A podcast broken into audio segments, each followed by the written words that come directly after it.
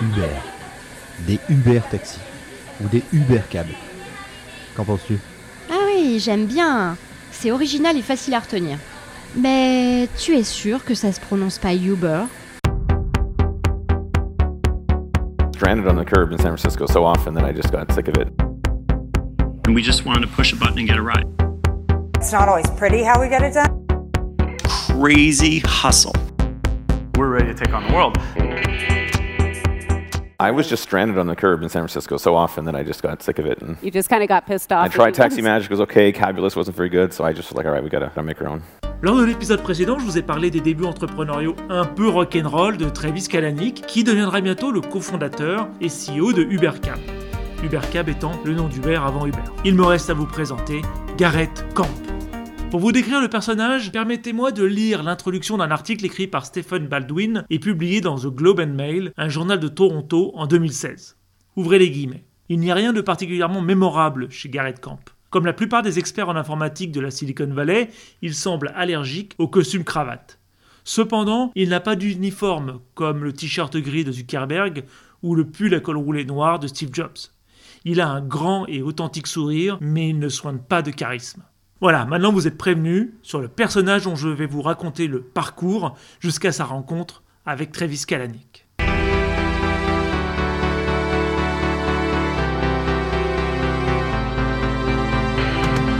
Garrett est deux ans plus jeune que Travis. Il est né le 4 octobre 78 à Calgary, au Canada. Une ville grande comme 8 fois Paris, mais un million de fois moins remarquable. Les plus anciens se souviennent peut-être des Jeux Olympiques d'hiver de 88 et les plus gourmands connaissent peut-être son salami épicé. Mais sorti de là, c'est une ville bien rangée avec des angles droits, un zoo, des parcs et une rivière. La mère de Garrett était artiste et son père était économiste ou comptable selon les sources que j'ai pu trouver. Ce qui est sûr, c'est qu'ils ont tous les deux changé de carrière pour faire équipe dans la rénovation de maisons. Ils rachetaient une maison, le père, devenu alors architecte, commençait le boulot, et la mère, architecte d'intérieur, s'occupait des finitions. Une fois terminé, ils occupaient la maison quelque temps, puis la vendaient et recommençaient ailleurs, toujours en restant dans les environs de Calgary. Il n'y avait pas de télé à la maison, alors le petit Garrett passait beaucoup de temps à lire et à jouer avec ses potes façon Goonies, en devant utiliser son imagination et travailler sa curiosité. Son premier ordinateur lui sera offert par un oncle qui lui donna un vieux Macintosh à disquette, sans doute pour faire des dessins pourris avec Mike Paint,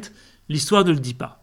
Après une adolescence sans histoire et aisée, Garrett n'avait donc pas besoin de travailler pour subvenir à ses besoins d'ado, contrairement à Travis. Et le coût des études étant bien moins élevé au Canada, Garrett put s'inscrire sans difficulté à l'université de Calgary en restant vivre chez ses parents. Seul couac dans les études sans histoire qui vont suivre, la fac de Calgary, n'ayant pas de programme en informatique, Garrett dut s'inscrire à ce qui se rapprochait le plus, en génie électrique. Je passe sur son année de stage chez Nortel Networks à Montréal pour aller directement à l'obtention de son diplôme de premier cycle, en 2001, l'année où Travis lançait sa seconde entreprise, dont je vous parlerai dans le prochain épisode. Une fois son diplôme de premier cycle dans la poche, il se lança ensuite dans un master en génie logiciel, en quittant cette fois-ci la maison familiale pour s'installer sur le campus. À cette époque, Garrett ne sortait pas beaucoup et était plongé dans la compréhension des systèmes d'information collaboratifs et le web sémantique ou langage naturel. Le gros geek. Son projet était de trouver un moyen de créer un web intelligent où les informations ne seraient plus stockées et sélectionnées par des mots-clés, mais comprises par l'ordinateur qui apporterait ainsi une réponse plus précise. C'est ce qu'on finira par appeler le web 3.0 pendant un moment. Il en fit le sujet de sa thèse qui sera intitulée Information Retrieval through Collaborative Interface Design and Evolutionary Algorithms. En français, récupération d'informations par la conception collaborative d'interfaces et les algorithmes évolutifs. Évidemment, j'ai parcouru sa thèse et je ne la conseillerais pas à un ami. C'est en travaillant sur cette thèse que vint à Garrett l'idée de développer un site de recherche d'un nouveau type qui s'appellera Stumble Upon, qui signifie en français rencontré par hasard l'idée ne lui était pas apparue dans un grand éclair de génie. J'aurais aimé, ça aurait fait quelque chose d'intéressant à raconter sur son parcours. En fait, cette idée lui était venue en s'inspirant des recommandations que Amazon affiche quand vous êtes intéressé par un produit et que l'on retrouve dans la rubrique Les clients ayant consulté cet article ont également regardé trois petits points. Le principe fondateur de StumbleUpon est d'adapter ce système au site web en proposant aux visiteurs de ces sites web de déclarer au système les sites qui les intéressent. Voilà ce que Garrett en dit lors d'une interview en 2016. It's, a web discovery platform that basically would let you channel surf the web, and you would click a button. If you liked it, you click thumbs up. If you didn't, you click thumbs down, and it would learn what you like and kind of evolve over time. So kind of a personalized recommendation engine. Um, so I really liked the idea of it, and it was I think pretty unique, you know, in its day. It was kind of pre other discovery platforms actually, um, and kind of popularized the whole idea of you know like button before the, you know Facebook used it. Um, so I think it was really interesting, but because it was my first time, because I made so many mistakes, because I wasn't didn't really know what I was doing, you know, it kind of like it, it was a decent product, but it didn't ever grow as fast as, did. Ce concept permettrait de proposer un moyen d'indexation alternatif à Google, en permettant notamment de trouver des informations grâce à la curation d'êtres humains et pas par un bot. Garrett le résume lui-même de cette façon. Google est cool si vous savez ce que vous voulez, mais si vous ne savez pas ce que vous voulez, comment vous faites? L'idée de StumbleUpon, SU, est de sélectionner une catégorie pour ensuite se voir proposer des contenus au hasard. C'est le principe de la sérendipité, où l'on trouve ce que l'on ne cherche pas. C'est toujours à la fac que Camp va rencontrer les deux personnes qui deviendront ses associés et les cofondateurs de StumbleUpon, Jeff Smith, Jeff étant écrit G-E-O-F-F, et Justin La France, parce que nous sommes au Canada. Au départ, StumbleUpon, alors que je vais appeler à partir d'ici SU, à cause d'une déficience d'accent canadien, c'était un widget de clipping que vous installiez dans la barre d'outils d'Internet Explorer, nous sommes en 2004, je rappelle les faits, pour notifier à votre compte SU préalablement créé que le site que vous êtes en train de visiter est intéressant, comme le feront par la suite FFound, Delicious ou Pinterest. Une fois la photo clippée, vers un simple pouce vers le haut ou vers le bas, les utilisateurs du site pouvaient donner un avis sur la qualité du lien clippé. Ouais, comme Reddit et comme plein d'autres le feront plus tard, notamment euh, évidemment Facebook. C'est donc à Garrett que l'on doit la paternité du pouce bleu que l'on retrouve aujourd'hui un peu partout même sous ce podcast, et je vous invite à cliquer dessus pour voir comment ça fonctionne. Entre 2004 et 2005, en un an, simplement par le bouche à oreille, le site atteint 50 000 utilisateurs. 2005 étant d'ailleurs l'année où Garrett reçut son diplôme. Libéré de ses obligations étudiantes, Camp, donc Garrett, Jeff Smith et Justin de France commencèrent à prendre leur business encore plus sérieusement et à rencontrer des business angels. Ils profitèrent d'un déplacement de Jeff Smith, qui voulait assister à une conférence à la Singularity University, qui se présente comme l'université de l'exponentiel. Euh, alors c'est une université qui a été fondée par Diamandis et Kurzweil. Je vous en ai déjà parlé dans un épisode sur ma chaîne YouTube No One is Event. Et si vous ne connaissez pas cet épisode, je vous invite à aller voir. Garrett, qui accompagnait donc son pote, rencontra à ce moment-là plusieurs investisseurs, dont un certain Brad O'Neill, qui les convaincra de déménager à San Francisco pour y lever du capital. Garrett et Jeff quittèrent donc leur pays natal pour les US et ils créèrent leur entreprise en Californie. Les années suivantes, StumbleUpon passa de 500 000 à 2 millions d'utilisateurs. Et là, je pense que vous comprenez la difficulté que j'ai de chercher à rendre intéressant le parcours de Camp. D'abord parce que rien n'a été documenté de son parcours. Il n'y a pas de méchants investisseurs, il n'y a pas de poursuite judiciaire, il n'y a pas de problème entre associés, il n'y a rien. Juste un type avec autant de caractère qu'une boule de mozzarella congelée, qui a une idée simple, qui monte une boîte avec deux potes, qui déménage et qui lève de l'argent. Et voilà, c'est l'histoire. Mais cette histoire montre bien les différences de parcours qui vont créer des comportements d'entrepreneurs bien différents entre Garrett, Gontran la chance, qui va passer d'un coup de bol à un autre, et Travis, pour qui l'histoire va surtout être une histoire de coup dur et de s'accrocher et de réussir contre toute attente.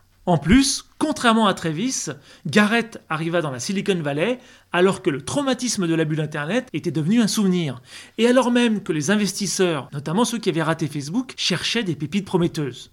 Et StumbleUpon, avec sa croissance et sa traction, était très alléchante pour un VC. Les propositions de fonds arrivèrent si rapidement que les Canadiens furent étonnés de la facilité de lever de l'argent en Californie. Pour dire, en 5 rendez-vous, ils obtinrent 5 accords et levèrent 1,2 million de dollars en décembre 2005.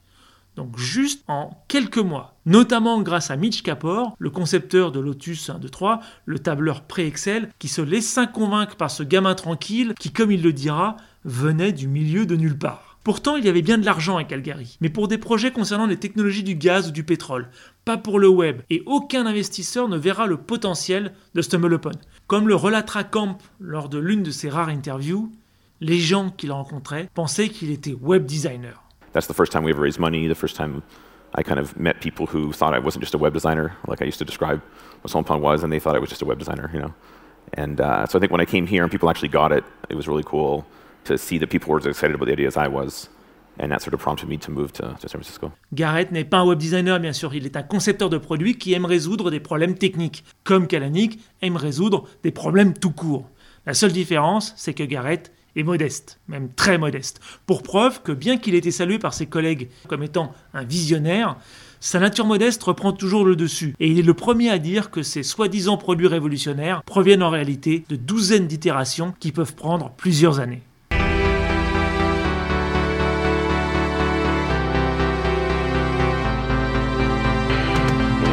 Maintenant 2005 et faisons une ellipse de deux ans durant lesquels Garrett et Jeff, installés à San Francisco, travaillèrent à améliorer la traction de leur site, trouver un business model viable et durant lesquels finalement rien n'arriva à part une croissance régulière du nombre d'utilisateurs. Et retrouvons-nous en 2007. Bon, si ça continue d'être aussi facile, cet épisode va le plier dans 5 minutes. Alors 2007, rappelez-vous, les lip sync et les flash modes étaient à la mode, les médias découvraient Second Life et Musk était élu entrepreneur de l'année par le magazine Inc. C'était pas encore le type divorcé au bout du rouleau qui pleure en interview que nous avons en 2018.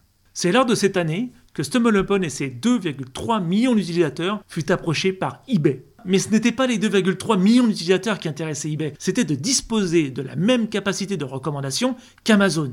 Oui, la même fonctionnalité qui avait inspiré les créateurs de StumbleUpon eux-mêmes de débuter le projet. Vous vous souvenez, le fait de se voir proposer des produits après avoir cliqué sur une certaine catégorie. Cette histoire est chiante et en plus elle se mord la queue. Camp fut réticent au départ, mais finalement, en mai 2007, eBay racheta StumbleUpon et ses 14 salariés pour 75 millions de dollars, faisant de StumbleUpon l'une des premières réussites de ce qui était désormais appelé le Web 2.0. Pour référence, eBay avait racheté PayPal 1,5 milliard en 2002. Alors 75 millions, c'était un peu de la menu monnaie quand même. Mais bon, quand même, 75 millions. Alors faisons les comptes. En prenant en compte les deux associés auxquels il faut additionner les investisseurs et retrancher 15% d'impôt fédéral sur le capital gains, la plus-value du capital, puis 40% d'impôt pour l'État de Californie, il devait quand même pas rester grand-chose. Je ne cherche pas à deviner la somme que Garrett a dû récupérer, mais disons qu'au doigt mouillé, il devait lui rester après impôt aux environs de 9 millions de dollars, à 5 millions près. Alors note de bas de page, pour trouver un chiffre pas trop déconnant, il est usage de rapprocher le nombre de parts de la somme de rachat et de diviser cette somme par 3. Un peu comme avec le chat de Schrödinger, ou pas. Pour Garrett, les jeux étaient faits. Et là je mets trois couches de guillemets, il avait réussi. C'est-à-dire que désormais, il pouvait travailler pour faire ce qu'il voulait, pas parce qu'il devait. Bon, en même temps, il n'avait jamais travaillé pour ce qu'il devait. Donc, bref, ça n'a rien changé. Alors, il acheta un, un appartement South Market, à Soma, près des bureaux de StumbleUpon, et investit 2 millions en actions, parce qu'il pouvait investir 2 millions en actions.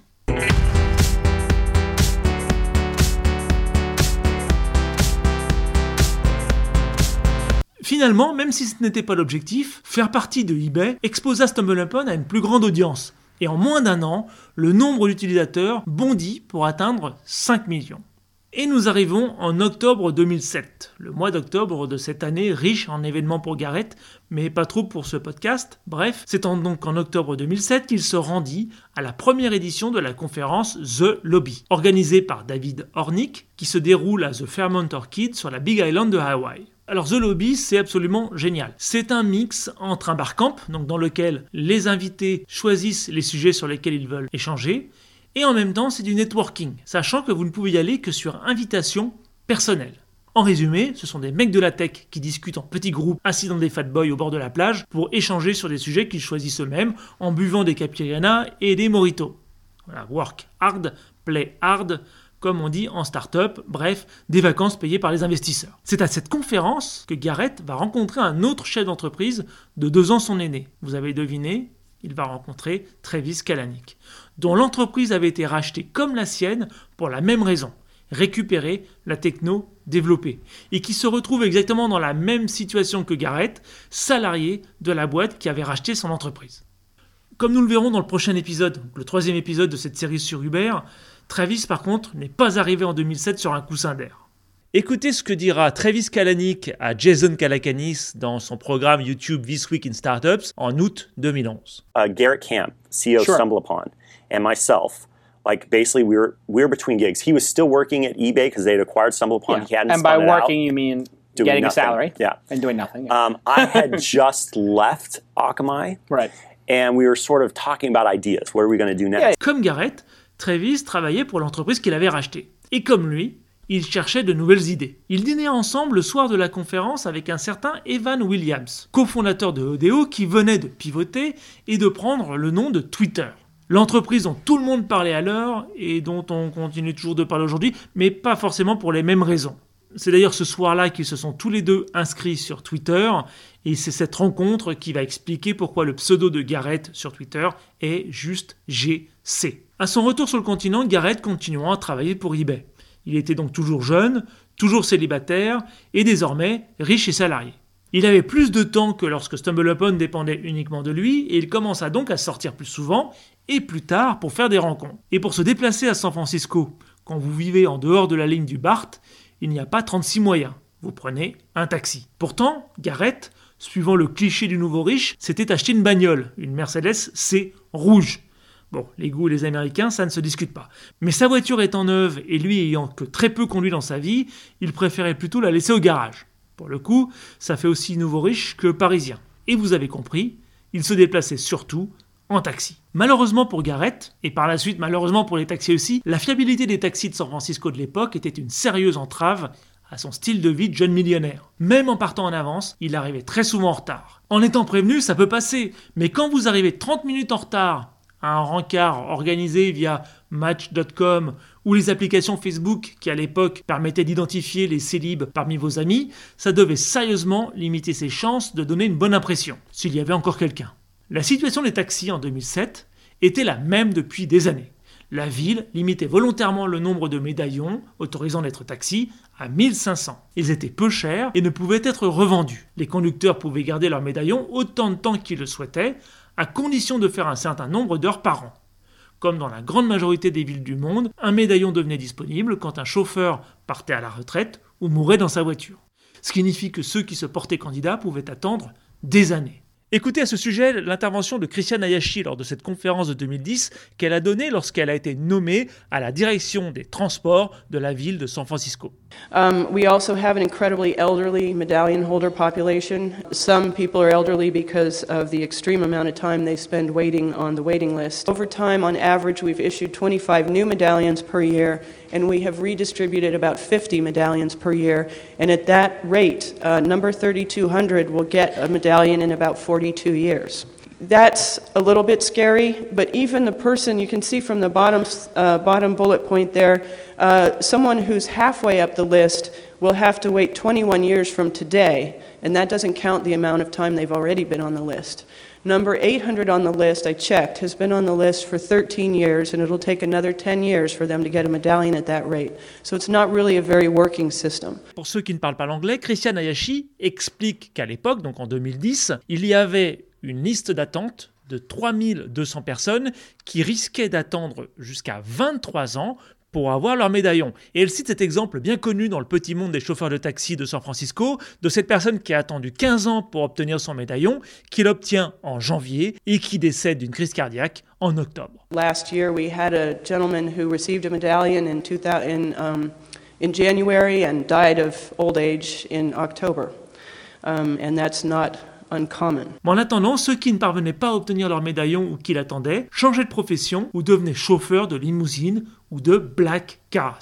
Ces voitures étaient plus petites que des limousines, de couleur noire donc, et très souvent des Lincoln ou des Mercedes. Face à ces 1500 taxis, il y avait 600 de ces chauffeurs qui avaient soit des accords avec des entreprises qui les utilisaient pour les déplacements de leurs cadres, soit en indépendant, soit en travaillant pour des flottes, ou qui michetonnaient entre deux courses à la sortie des hôtels de luxe ou des aéroports. Le système de médaillons assurait un juste équilibre entre le nombre de chauffeurs permettant de répondre à la demande, tout en assurant un niveau de vie convenable pour ces 10 chauffeurs. En réalité, comme dans beaucoup de villes à l'époque, la demande dépassait très largement l'offre à certaines heures, et il était de notoriété publique que prendre un taxi à San Francisco était une galère. Pour l'avoir vécu, même en ayant réservé un taxi par téléphone, il m'est arrivé de ne jamais avoir arrivé le taxi que j'avais commandé, alors que pendant ce temps-là, j'avais vu passer plusieurs taxis libres. Niveau d'énervement égal à avoir quelqu'un trouver une place devant soi dans le 13e arrondissement à Paris un samedi soir. Et bien sûr, au cas où vous pensiez que c'était une spécialité française, chaque fois que la municipalité de San Francisco proposait d'augmenter le nombre de médaillons, la ville se remplissait de taxis mécontents. Garrett essaya donc une solution logique avec les moyens dont il disposait. Appeler plusieurs compagnies de taxi, notamment Luxor et Yellow, les deux grosses compagnies de taxi de San Francisco, et prendre le premier qui se présentait. Autant dire que les compagnies n'ont pas apprécié, même si cette histoire est invérifiable. Le numéro de camp aurait été blacklisté par les compagnies à force d'envoyer les voitures pour rien. Bon, perso, j'aurais été un peu plus malin, j'aurais pris un téléphone rechargeable et changé de numéro à chaque fois. Mais bon, pourquoi pas, l'histoire est marrante. Puis, un événement arriva. Un événement qui aura des répercussions incalculables. Au moins, Garrett Camp eut une petite amie.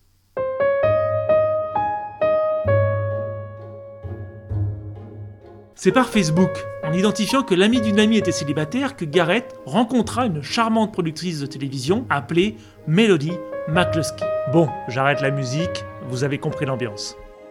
C'était les débuts de Facebook, ce n'était pas encore creepy de demander des gens en amis uniquement selon leurs photos. Ah si Déjà Vous êtes sûr? Melody, qui deviendra quelques années plus tard la CEO de Style Site, un site de e-commerce dont le site sera financé notamment par, devinez qui, Travis Kalanick et Garrett Camp, accepta de prendre un café. Mais bon, faut pas déconner. Étant visiblement là pour pécho, Garrett suggéra un rendez-vous à 20h un vendredi dans un restaurant. le gros malin. Melody fit une contre-proposition, parce que quand même quoi, et proposa un café à 18h un mardi. Non mais oh, tu te calmes. Garrett fit une contre-contre-proposition au retour pour le même jour, mais pour 19h. On grignote ce qu'on peut. Et l'affaire fut adjugée vendue. Bon, finalement, Garrett changea le rendez-vous à la dernière minute pour un bar, le malin, et arrivait en retard. malin jusqu'au bout. Et Melody McCloskey, qui pensait investir 25 minutes à tout casser avec cet ingénieur informaticien et canadien, resta finalement avec Garrett jusqu'à 2h du matin. Arrêtons-nous un instant au début de leur relation et au lendemain qu'ils chantent. Vous allez voir, c'est important pour la suite de l'histoire. Il s'avérait que l'un et l'autre vivaient à des endroits éloignés de San Francisco, rendant la logistique de leur rencontre compliquée. Si vous êtes parisien et que vous êtes déjà sorti avec quelqu'un qui vivait sur l'autre rive, vous voyez ce que je veux dire. En tout cas, Mélodie mit rapidement les choses au point. Elle n'allait pas se déplacer partout en ville au bon vouloir de Garrett. Oui, indépendance et puis travail, carrière, agenda et pas les moyens. Mais avant même cette mise au point, Garrett avait déjà senti que son histoire avec Mélodie était menacée par une question de logistique. Il avait donc commencé à approcher les taxis illégaux, hein, vous savez ceux qui vous sautent dessus à l'aéroport, ceux que les femmes seules ne veulent pas prendre de peur de se faire agresser et que les touristes prennent au risque de se faire arnaquer ou détrousser ou les deux. En fait, Garrett découvrit que la majorité de ces voitures étaient propres et que leur chauffeur était amical. Et en discutant avec eux, il comprit que le plus difficile pour eux était d'enchaîner les courses et qu'il y avait beaucoup d'attentes devant les hôtels ou les aéroports pour espérer avoir un passager. Garrett commença donc à collecter les numéros de téléphone de ses chauffeurs au fur et à mesure qu'il faisait appel à eux et utilisa cette petite liste de 10 ou 15 chauffeurs en leur envoyant un SMS leur demandant de venir les chercher à tel ou tel endroit à telle ou telle heure. Il testa aussi la location des services de ses chauffeurs à la journée ou à la soirée, comme s'ils étaient des tuk-tuk thaïlandais, sans les visites au magasin de leurs cousins, pour des sommes pouvant atteindre les 1000 dollars. Malgré le coût, cette utilisation alternative de taxi alternatif dura plusieurs mois, parce qu'après tout, il en avait les moyens, et il avait un lifestyle à maintenir ou à montrer, selon. C'est là que l'histoire dit qu'il eut ce que les Anglais appellent un Eureka Moment, un moment Eureka. Il se souvint avoir vu en 2006 Casino Royale, un James Bond avec Daniel Craig, sans doute le meilleur James Bond, mais passons. À la 26e minute du film, James Bond est aux Bahamas et conduit une Ford Mondeo grise. Les temps sont durs pour tout le monde. Avec la ceinture. Bien. Il jette un regard prolongé à son téléphone. Pas bien un Sony Ericsson dernier modèle. Si, si. Le premier iPhone était sorti un an auparavant, sans doute avant le tournage, mais comme Apple ne donnait pas d'argent, donc c'est Sony Ericsson. En tout cas, ce téléphone, comiquement dépassé aujourd'hui, il était déjà à l'époque. J'arrive au détail qui inspira Garrett. L'écran du téléphone affichait une carte détaillée de la route que suivait James Bond. En haut de l'écran, vous avez la destination encadrée par un rectangle The Ocean Club, qui est l'hôtel où se rend euh, James Bond, qui est à 4.0 sur TripAdvisor et qui propose des bleds braisés au beurre de shiitake si ça vous intéresse. Sur l'écran, vous aviez également la voiture symbolisée par une flèche et en tout petit en bas de l'écran, vous aviez une boussole, la distance parcourue et la vitesse moyenne. À mon avis, ces deux indications ne sont pas forcément utiles, mais ça fait plus riche. Alors selon moi, cette histoire d'inspiration est plus crédible que celle de s'être fait blacklister par les compagnies de taxi. Pour vous redonner un peu le contexte, l'app Google Maps est sortie le 23 septembre 2008, donc deux ans après la sortie de Casino Royale en salle en 2006 et un an après que Garrett commence à s'intéresser au monde des taxis. Lors de ce moment Eureka, il se posa la question à lui-même. Et si on pouvait disposer d'une application qui permette de localiser les taxis à proximité et de cliquer sur un bouton Pick Me Up pour demander un taxi de venir vous chercher Donc en résumé, s'il existait un moyen pour commander un taxi d'un bouton. Cette idée commença à l'obséder. Dix ans plus tard, Melody se rappelle encore que Garrett parlait sans arrêt de son idée de créer un service de taxi à la demande avec des véhicules que les passagers pourraient suivre sur leur téléphone. Je vous laisse d'ailleurs avec Garrett et Melody. C'est cool d'avoir trouvé une table. Comme ils font un super café ici et que l'ambiance est sympa, c'est pas toujours facile de s'asseoir. Ça tombe bien. En même temps, c'est le plus proche de chez toi, comme par hasard. Tu sais, vers chez moi, il y a aussi des coffee shops qui font du super café. Et ce serait bien si tu restais aussi chez moi de temps en temps. Le matin, c'est vraiment une galère pour me rendre à mon boulot d'ici. Et moi, j'ai un chef, hein, contrairement à toi. Oui, oui, promis, promis. En parlant de la difficulté d'aller au boulot le matin, tu m'arrêtes si je t'ennuie. Mais tu te souviens de l'idée dont je t'ai parlé? Celle de créer un site web qui permettrait de commander un taxi en un clic? Et dont on pourrait suivre la course euh, sur un écran Ah oui, tu veux dire euh, l'idée dont tu m'as parlé hier soir, et hier matin au téléphone, et avant-hier quand nous avons pris un verre, et vendredi quand nous avons dîné? Oui, oui, Gareth, je m'en souviens parce que tu ne parles que de ça.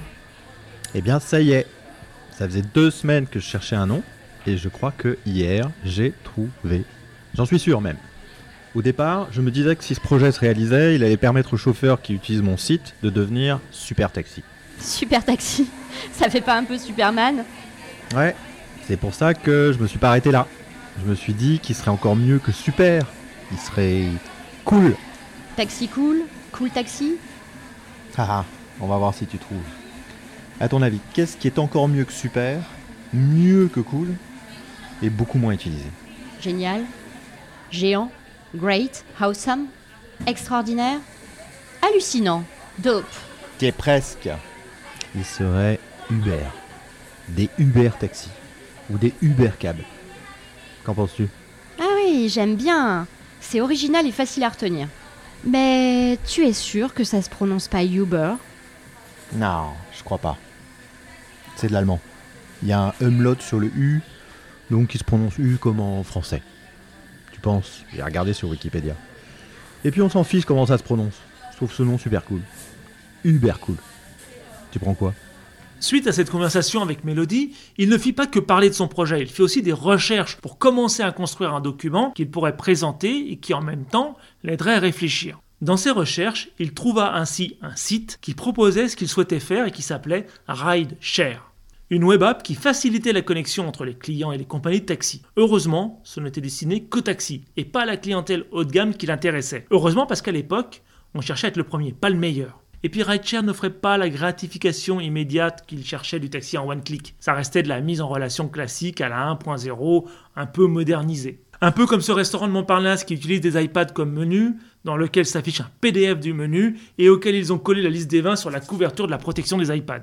À ce moment-là, selon Scott Belsky, le fondateur de Beyonce, de qui je tiens l'histoire, Garrett était obsédé par le logo qui représenterait Ubercab. Ce qui explique le premier logo qui semble avoir été réalisé par un enfant, avec le UC de Ubercab représenté par la lettre U en majuscule rouge Ferrari, et un C qui en fait est un U orienté vers la gauche. En dessous, vous trouviez le mot Ubercab en Helvetica, simplissime. Mais au-delà du logo et de l'icône de la web app, il a longtemps réfléchi au slogan qui allait représenter la marque. Toujours selon Scott, Garrett mit longtemps à se décider, et il en parla autour de lui. Il ne savait pas si la marque devait être inspirationnelle et haut de gamme, avec le slogan Everyone's Private Driver, ou devait être plus accessible et s'adresser à tout le monde, avec un slogan comme Taxi on Demand. On sait avec le recul qu'il choisira la première solution, étant plus en phase personnellement avec le fait d'avoir un chauffeur. Et bien lui en a pris, car de toute façon, comme nous le verrons dans un prochain épisode, il ne pourra plus utiliser le mot cab ou taxi à partir de 2010.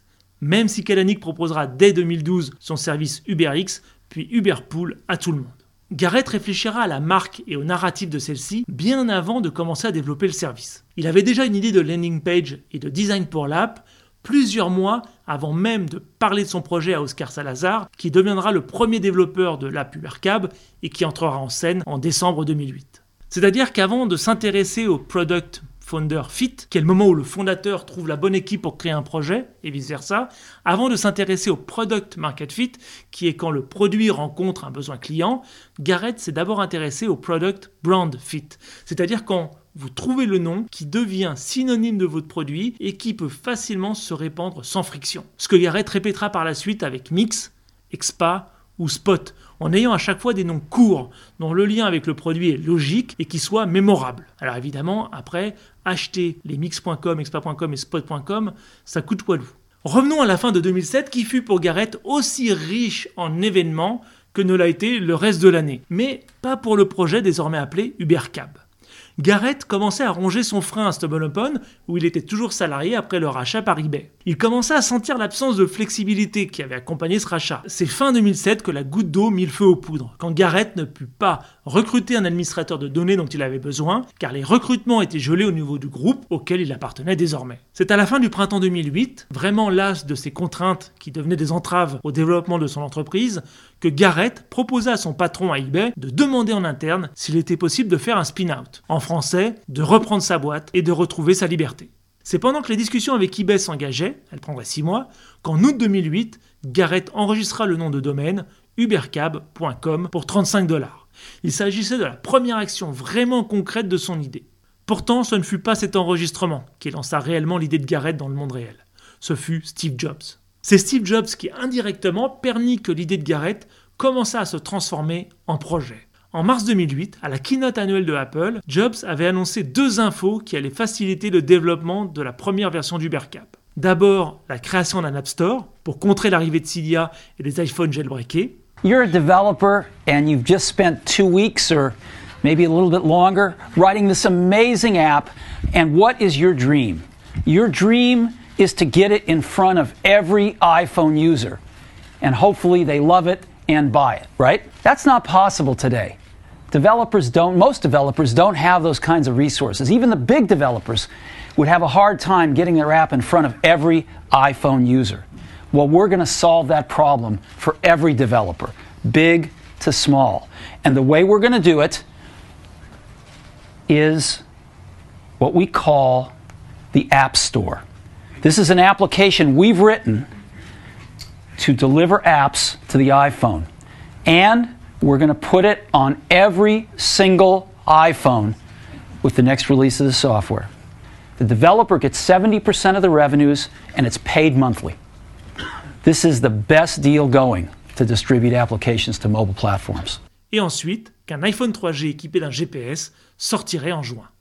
So, as we arrive at iPhone's first birthday, we're gonna take it to the next level. And today we're introducing the iPhone 3G.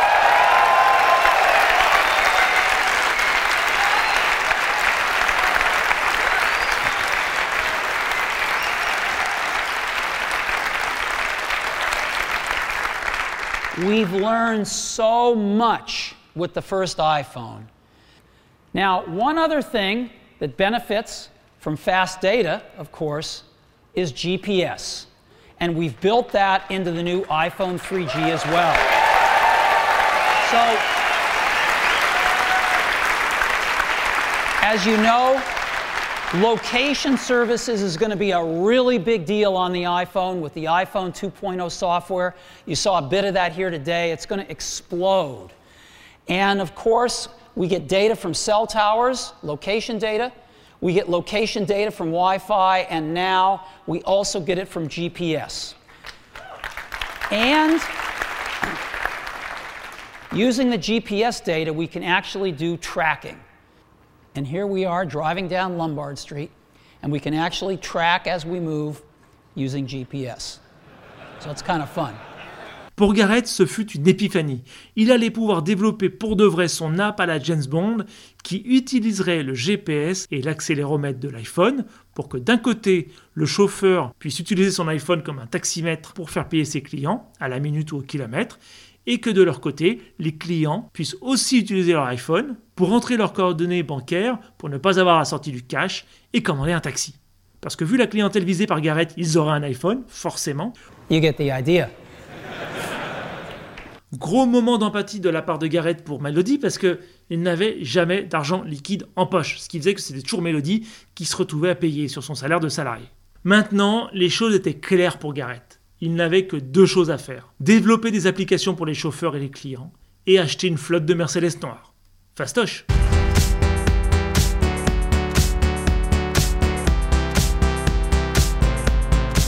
Dès l'automne 2008, Garrett commença à faire le tour des popotes pour présenter le pitch deck, introduisant son embryon de projet aux investisseurs.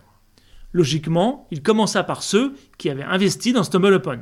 C'est l'avantage d'avoir fait une sortie à 75 millions de dollars. Alors comme Garrett a partagé ce pitch deck sous PowerPoint sur Medium dans un article judicieusement intitulé Les débuts de Uber, deck online deck from like you know November 2008 and it's actually really cool to look back and see that actually you know most of it worked out. Nous savons dans le détail ce que contient la présentation de son projet de lifestyle business, alors appelé UberCab. Commençons par la première page de présentation. Pas de surprise, la photo d'une Mercedes S550 noire est entourée d'un iPhone et d'un BlackBerry. Alors Android n'était pas encore au menu parce que le premier téléphone utilisant Android ne sortirait qu'en octobre. En plus, le BlackBerry était sans doute le téléphone le plus utilisé dans le monde business à l'époque. Juste en dessous, le titre du projet annonce la couleur. The Next Generation Car Service. N'oubliez pas qu'au moment de la création de ce pitch, Garrett est encore sur l'idée d'acheter lui-même ses voitures pour disposer de sa propre flotte de limousines que lui et ceux qui disposeront de l'app adaptée pourront appeler. Le concept même de la startup étant de copier ce qui fonctionne, vous vous doutez bien que la structure de ce pitch s'est retrouvée dans énormément de projets que j'ai pu voir. En résumé, ce pitch a sept grandes parties. D'abord, le pourquoi. Garrett commence logiquement à expliquer pourquoi l'organisation actuelle des taxis ne fonctionne pas. Pour cela, il utilise deux slides qui insistent sur le fait que la technologie utilisée par les taxis, genre le téléphone, est dépassée, inefficace et coûteuse, et que le système des médaillons et le monopole des taxis réduit la qualité de service.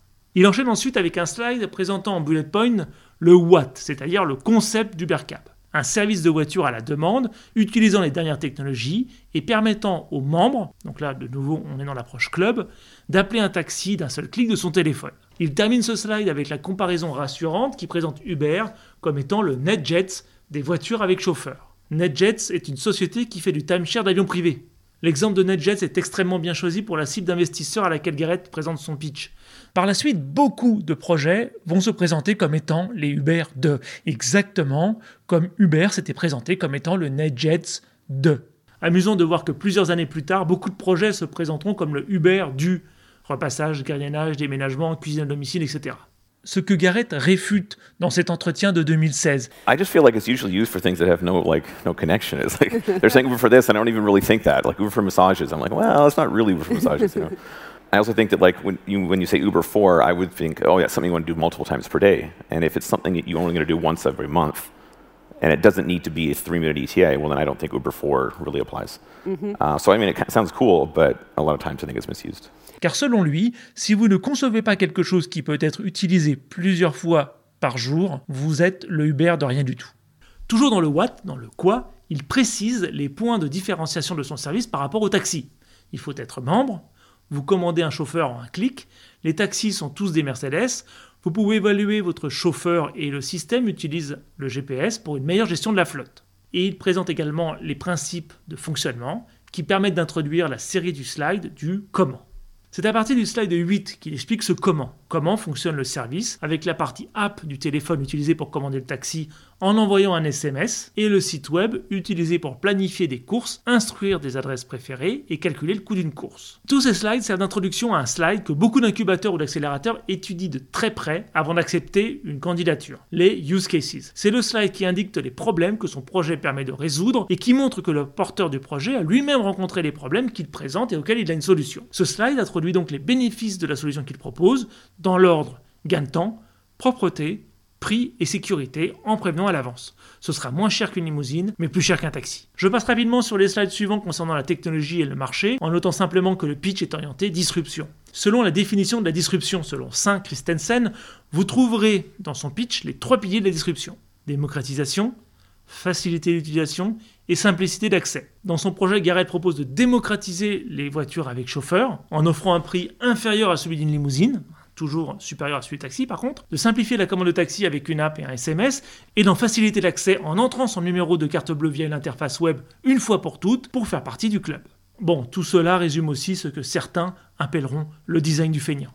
Mais le deck n'est pas terminé. Il se poursuit ensuite avec l'offre initiale, qui propose de commencer l'activité dans le centre de San Francisco. Il indique une prévision de la demande et utilise une étude de marché rapide, reprenant une étude d'un chercheur de l'INSEAD qui évalue le marché des limousines et des taxis aux USA à 4,2 milliards de dollars. Le marché américain représentant lui-même 20% du marché mondial en 2008. Vous trouvez ensuite les slides présentant les résultats potentiels, avec une hypothèse basse. Nous restons à 10 voitures à San Francisco, et dans ce cas, au minimum, nous proposerons au cadre de la baie de gagner du temps. Une hypothèse moyenne, dans laquelle UberCab capte 5% du marché dans les 5 plus grandes villes américaines, Los Angeles, New York City, Chicago, Houston et Dallas, qui sont les villes représentant 50% du marché américain, ce qui représenterait entre 20 et 30 millions de dollars annuels de profit. Et enfin, une hypothèse haute, dans laquelle UberCab devient leader du marché avec un revenu de 1 milliard par an. Toujours amusant de voir les nuances. En hypothèse moyenne, il parle de 30 millions de revenus, en hypothèse haute de 1 milliard ce qui semble prouver que tout n'est qu'estimation et doit mouiller dans le vent à ce moment-là. Pour continuer, les derniers slides explorent de futures optimisations, comme d'utiliser des véhicules hybrides ou de proposer des réductions en fin de semaine. Des idées marketing également, comme le slogan Cab 2.0. Alors nous sommes en 2008, n'oubliez pas que le slogan The One Click Cab ne pourra pas être utilisé car le One Click a été déposé par Amazon en 97. Le fameux One Click qui coûtera des millions Apple jusqu'à la fin de ce brevet en 2017. En plus, en 2010, comme je vous l'ai déjà dit, ne pourront plus utiliser le mot cab qui peut porter à confusion avec les taxis. Toujours dans l'objectif de faire avancer son projet et de le rendre de plus en plus concret, Garrett partit également à la recherche d'advisors. Et là, je dois faire une petite digression concernant ce que c'est qu'un advisor. Il y a plusieurs types d'advisors. D'abord, vous avez les advisors experts qui apportent leurs compétences et leur expérience à des startups. Ces advisors peuvent être avocats, médecins, dirigeants ou des start retraités. Ensuite, vous pouvez avoir aussi des coachs qui assistent les créateurs de start-up, notamment les plus jeunes. Dans ce cas, les advisors sont des dirigeants ou des ex-dirigeants de start-up, des auteurs, voire des consultants. Les advisors peuvent être aussi des politiques ou des militaires quand le sujet de la start-up implique d'avoir des relations avec le gouvernement. Je pense notamment à Terranos et à Palantir. Pour revenir à Garrett et à son projet UberCab, celui-ci va rencontrer plusieurs personnes entre la fin de l'été 2008 et le début de l'hiver, et surtout des investisseurs. Il commença d'abord par Tim Ferriss, connu du grand public pour son bouquin La semaine de 4 heures. Garrett lui demandera d'ailleurs un coup de main en lui demandant de transmettre à l'un de ses assistants de recherche situé en Inde. Hein, vous savez, le bouquin qui a fait connaître euh, Tim Ferriss, donc La semaine de 4 heures, euh, il expliquait comment est-ce qu'il avait outsourcé du travail à des personnes en Inde. Garrett transmet donc à Tim Ferriss un tableau Excel destiné à se charger de recherche en Inde. Je ne vais pas vous lister tout ce qui se trouve dans ce document, ça va être rébarbatif. Je vous donne un exemple. Dans la rubrique Services comparables, Garrett demandait 5 heures de recherche pour savoir combien est-ce qu'il y avait de compagnies de taxi à la demande haut de gamme à San Francisco et quelle était la taille de ce marché. À la fin du mail, Garrett précisait que son objectif était de prendre la décision go-no-go le 1er décembre 2008 et de faire les premiers tests avec 5 voitures en janvier 2009. Finalement, il ne fut ni aidé par l'assistant Tim Ferriss ni par Tim Ferriss lui-même. Donc il finira par utiliser lui-même Yelp pour identifier les compagnies de limousines et de black car de San Francisco. Par contre, il décida d'avancer au 17 novembre 2008 l'enregistrement d'UberCab LLC, Limited Liability Company, entreprise à responsabilité limitée. La seconde personne qu'il va rencontrer sera Steve Russell, investisseur dans StumbleUpon, mais surtout l'inventeur de Space Wars, l'un des premiers jeux vidéo, 15 ans avant Star Wars, donc aucun rapport, et mentor de Bill Gates et de feu Paul Allen. La troisième personne que Garrett rencontrera sera Ram Shriram, qui aussi avait investi dans StumbleUpon. Lui répondra à Garrett qu'il n'aime pas investir dans des business demandant beaucoup de capital et qu'il ne voulait pas se retrouver avec 15 voitures noires dans son allée. Évidemment, Garrett revit aussi Travis Kalanick, jeune start qu'il avait rencontré à la conférence The Lobby l'année passée et qu'il voyait régulièrement chez lui, notamment dans l'appartement que Travis avait renommé le Jam Pad, dans lequel il recevait créateurs d'entreprises ou wannabe tout poil pour réfléchir à leurs idées. C'est la raison pour laquelle Garrett le surnomma rapidement son brainstorming partner. And we're riffing on ideas into the late night, like every night. And, you know, it was all sort of lifestyle type ideas. And his was like, and we're in San Francisco. He's like, it's hard to get a freaking taxi. Hmm. Like it's hard to get a taxi in San Francisco. Impossible. Yeah, you're stranded. Game over. And he's like, you know, why don't we just buy a few limos, hire a few drivers, and you know, have a little iPhone app where we can just push a button and a car appears in five minutes. So it started out as like, let's do this lifestyle let's, business. Let's, Well, I was really involved at the very beginning. I mean, I started the company in the end of 2008, pretty much. Uh, 2009 was pretty much prototyping it. Travis started part time, and then Travis uh, took over. I kind of handed the keys to him in 2010. Mhm. So I was very involved the first couple of years, and the last few years I've been more just a, more of an advisor and on the board. Um, so yeah, I kind of kind of he, he took the lead in, in 2010. Si le mythe veut que ce soit à Le Web 08 à Paris et à l'absence de taxi à cause de la neige, que c'est romantique, qui marque le début de Uber, le puzzle était en réalité bien commencé avant. Évidemment, je ne peux pas terminer cette liste de personnes que Garrett a rencontrées pour obtenir de l'aide sans parler d'un stop qu'il fera à New York sur le chemin qui le mènera ensuite à la conférence du Web 08 à Paris. Il s'agissait de Oscar Salazar, un camarade de classe et ami rencontré lors de ses études à Calgary. Oscar était un ingénieur de Colima, au Mexique, fils d'un ingénieur agronome et d'une institutrice. Après son master à Calgary, il avait complété ses études par un PhD à Télécom Paris avant de s'établir à New York. Mais Garrett était là pour business, pas seulement pour rattraper le temps perdu. Il pitcha l'idée d'Ubercab à Oscar et lui montra la photo d'une Mercedes S550 noire à 100 000 dollars pièce qu'il comptait acheter, histoire de lui montrer d'abord qu'il était sérieux, ensuite qu'il ne le faisait pas perdre son temps. Il lui montra ensuite des croquis de l'application qu'il avait dessinée avec la carte sur laquelle les passagers pourront voir leur voiture approcher. Salazar parut intéressé car lui aussi avait vécu la galère avec les taxis, que ce soit à Mexico, que ce soit au Canada ou en France.